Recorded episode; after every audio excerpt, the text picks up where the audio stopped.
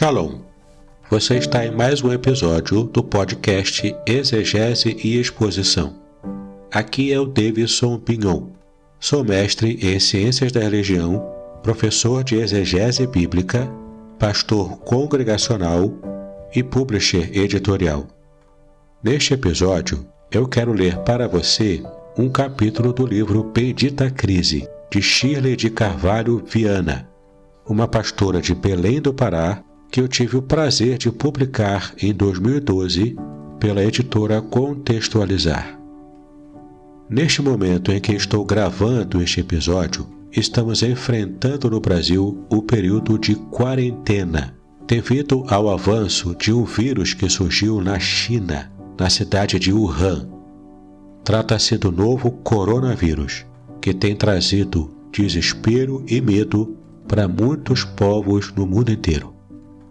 A Organização Mundial da Saúde declarou que o avanço do coronavírus no mundo já se tornou uma pandemia. Por isso estamos enfrentando essa crise, quarentenados em nossos lares, tentando reverter o máximo possível o número de mortos provocados por esse vírus. Neste livro Bendita Crise, escrito pela pastora Shirley de Carvalho Viana, ela trata sobre como devemos alcançar na Bíblia a resiliência para vencer momentos de crise, a tal ponto que podemos até mesmo crescer e amadurecer como cristãos diante de uma crise. Daí a razão do título, Bendita Crise. Caso você queira adquirir o livro, basta acessar o site www.contextualizar.com.br e ali você terá informações sobre como adquirir o livro Bendita Crise de Shirley de Carvalho Viana. Neste episódio, você conhecerá o capítulo 1 do livro, cujo título é Entenda a sua crise. Neil Strait disse a seguinte frase: Cada crise pode representar a hora em que Deus dá início a nova dimensão em nossas vidas. Quando Jesus veio ao planeta Terra, ele nos advertiu a respeito de algo muito importante, mas que a maioria esquece. Ele disse que teríamos muitas aflições neste mundo, mostrando assim o que nos espera na Terra. Antes de pensar em ter uma atitude de mártir ou de revolta diante de uma crise, saiba que você não é o único a passar por maus momentos. Enquanto estivermos neste mundo, passaremos por situações nada agradáveis. No entanto, o que irá diferenciá-lo dos outros será sua postura diante dessas dificuldades. Ou seja, você deverá definir quem está no controle. É você, guiado por Deus, ou as suas emoções descontroladas e influenciadas pelas conjunturas desagradáveis da vida. Então, entenda primeiro o que significa a palavra crise, pelo viés de várias áreas do saber científico. A psicanálise, por exemplo, afirma que a crise é entendida como um estado de incerteza, vacilação ou declínio. Já para a sociologia, a crise é uma situação de falta, de escassez e carência, ou ainda uma situação de tensão momentânea ou uma disputa grave e conflituosa. E por fim, etimologicamente, a palavra crise vem do grego crises, que tem como significado uma ação ou faculdade de distinguir, decisão. Eu, pessoalmente, gosto muito desta última definição, pois acredito que Deus usa a crise para que tomemos determinadas decisões em nossa vida. A crise é um momento que Deus usa para produzir mudanças em nossas vidas, ou melhor, ela é uma espécie de transição no estágio do crescimento dos salvos em Jesus Cristo. Todo cristão maduro precisa entender que nada na sua vida é obra do acaso. Tudo tem um objetivo, um fim maior do que se possa imaginar.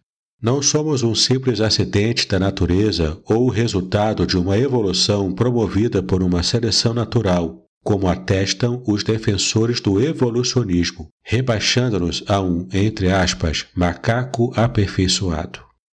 Somos muito mais do que isso. Somos a obra-prima de Deus. Ele dedicou-se e dedica-se até hoje em aperfeiçoar cada vez mais a sua criação, o homem. E é através da crise que seremos melhorados progressivamente para, assim, glorificarmos o nosso eterno Criador. O objetivo. Muitas vezes ouvimos alguém dizer: Não pergunte para Deus o porquê, mas para quê.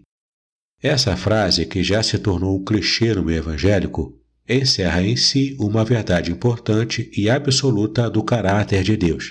Ele realmente tem um objetivo maior em tudo o que acontece na nossa vida. A crise, em especial, serve para vários fins, tais como o crescimento e o aperfeiçoamento do cristão, conforme nos mostra o apóstolo Paulo em Efésios 4, versículo 12, que diz o seguinte: querendo o aperfeiçoamento dos santos para a obra do ministério para a edificação do corpo de Cristo. Bom, note que no momento em que Paulo ensina sobre o crescimento e o amadurecimento dos crentes, ele está preso, isto é, passando por uma crise. O sábio apóstolo nos ensina ainda que as crises servem para gerar valores espirituais permanentes como ele disse em Romanos 5, de 3 a 5. E não somente isto, mas também nos gloriamos nas tribulações, sabendo que a tribulação produz a paciência, e a paciência a experiência, e a experiência a esperança, e a esperança não traz confusão, porquanto o amor de Deus está derramado em nossos corações pelo Espírito Santo que nos foi dado. E por fim, visa aproximar-nos mais de Deus. Quanto a esse quesito, Jó demonstrou que toda a sua aprovação serviu para que ele conhecesse a verdadeira essência de Deus. Veja como ele disse: Com o ouvir dos meus ouvidos ouvi, mas agora, ou seja, depois das sucessivas crises, te veem os meus olhos. Jó 42, versículo 5. As crises têm o poder de abrir nossos olhos para assim enxergarmos o mais profundo do Senhor e do seu excelso poder. Diversas posturas diante da crise. No momento em que passamos pela crise, nossa mente é o foco. O inimigo vai atacá-la de forma sagaz, suja e cruel. Ele tentará minar as suas forças e reservas mentais para assim conseguir gerar posturas nocivas e autodestrutivas. Ah, não se iluda, ele é bom no que faz.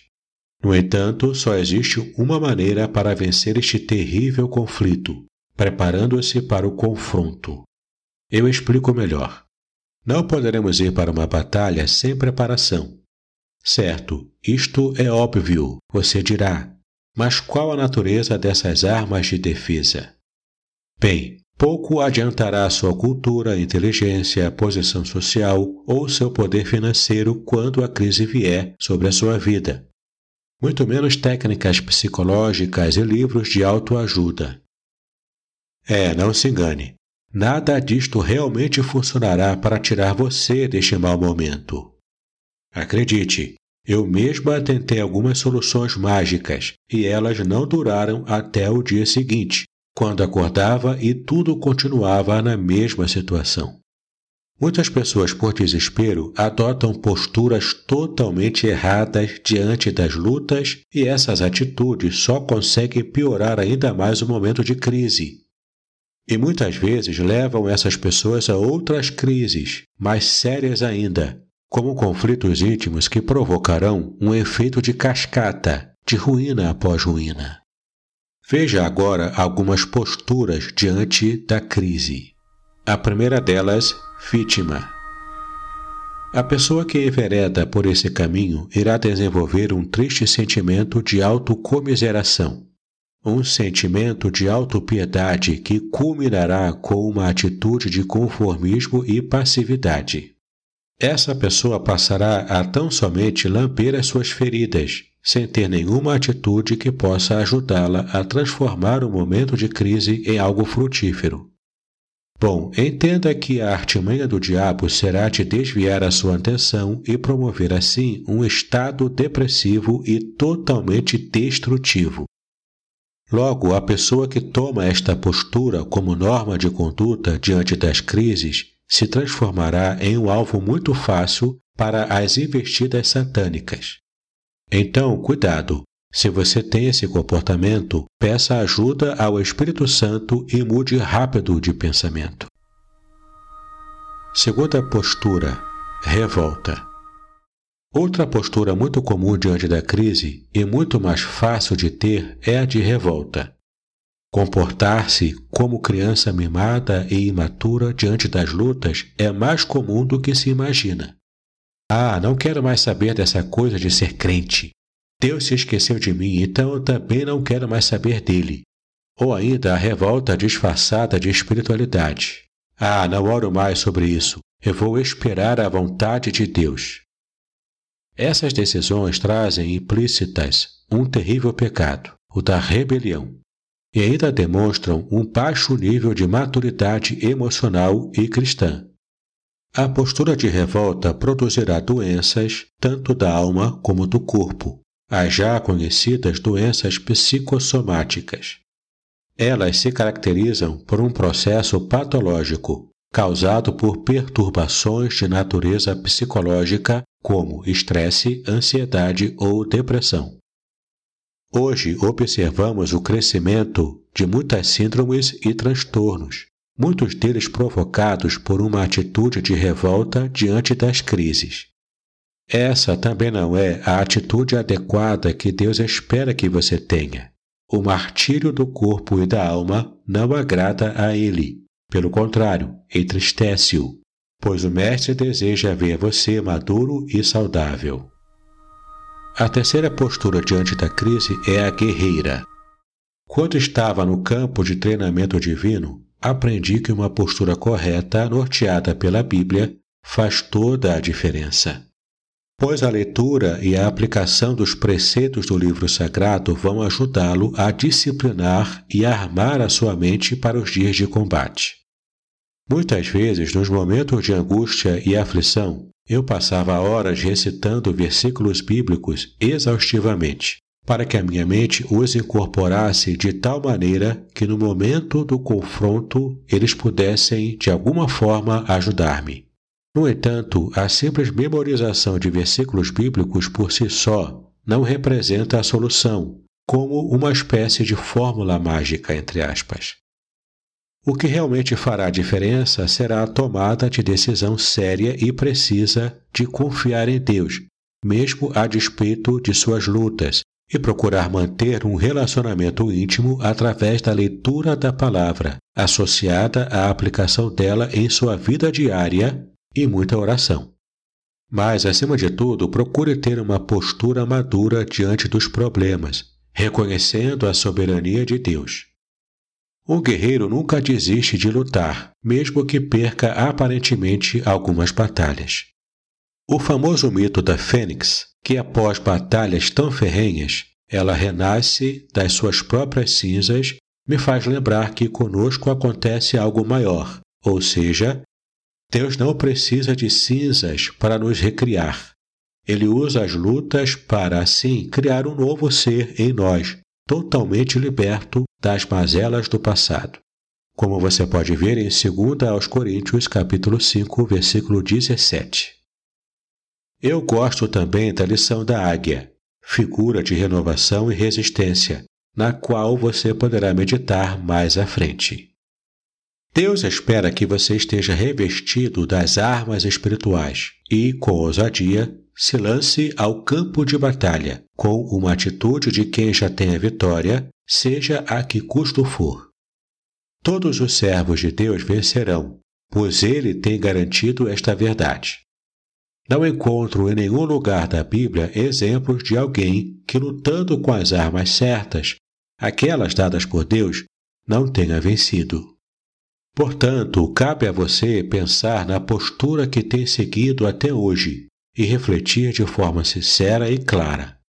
Lute sem desvanecer, pois a vitória já está garantida pelo grande general de guerra, o nosso Senhor Jesus Cristo. No final do capítulo há uma sessão especial de aplicação pessoal.